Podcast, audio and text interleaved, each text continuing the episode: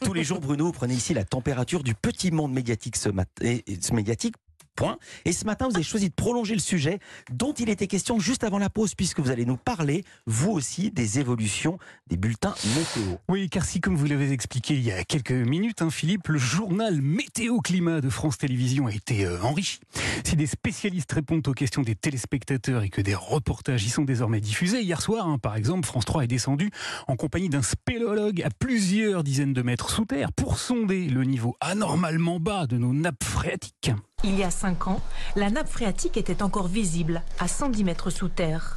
En 8 ans, son niveau a baissé de 37 mètres selon le spéléologue. Eh bien, cette évolution dans la mise en image, hein, dans le récit de la météo, on ne le constate pas que sur France Télévisions, mais sur pratiquement toutes les chaînes, sur TF1 par exemple.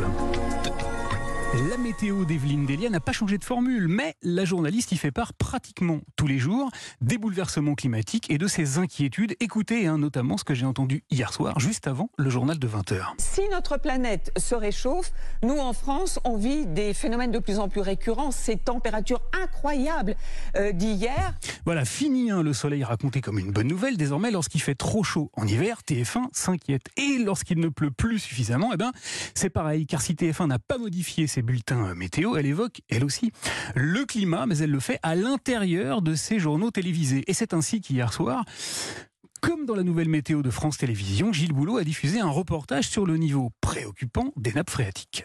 En France, pas assez de précipitations. Malgré les pluies de la semaine dernière, le niveau des nappes phréatiques est historiquement bas. Il sera difficile d'échapper à la sécheresse l'été prochain. Ça, c'était Gilles Boulard. Qu'est-ce qui explique, Bruno, cette évolution dans la manière de présenter la météo Bonne question, Philippe. Il y a en fait deux marqueurs très importants. Le premier, c'est le changement perceptible, palpable de notre climat et les épisodes catastrophiques qui l'accompagnent, que France 2 n'a d'ailleurs pas manqué de nous rappeler avant-hier pour justifier l'évolution de sa météo. Des canicules à répétition aux conséquences désastreuses. Sécheresse, incendies de grande ampleur comme ceux qui ont ravagé l'été dernier les forêts françaises.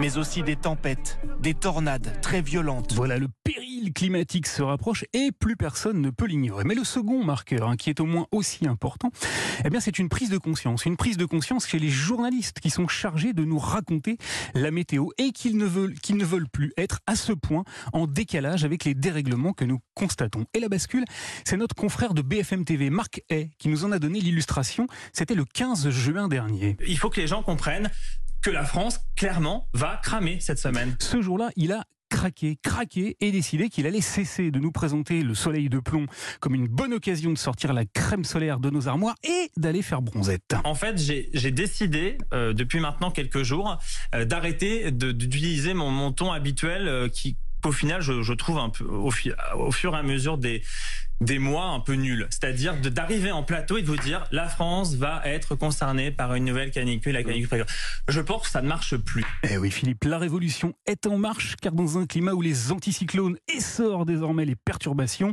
la météo, naguère variable, est devenue un invariant mais également le nouveau siège cathodique de nos anxiétés contemporaines.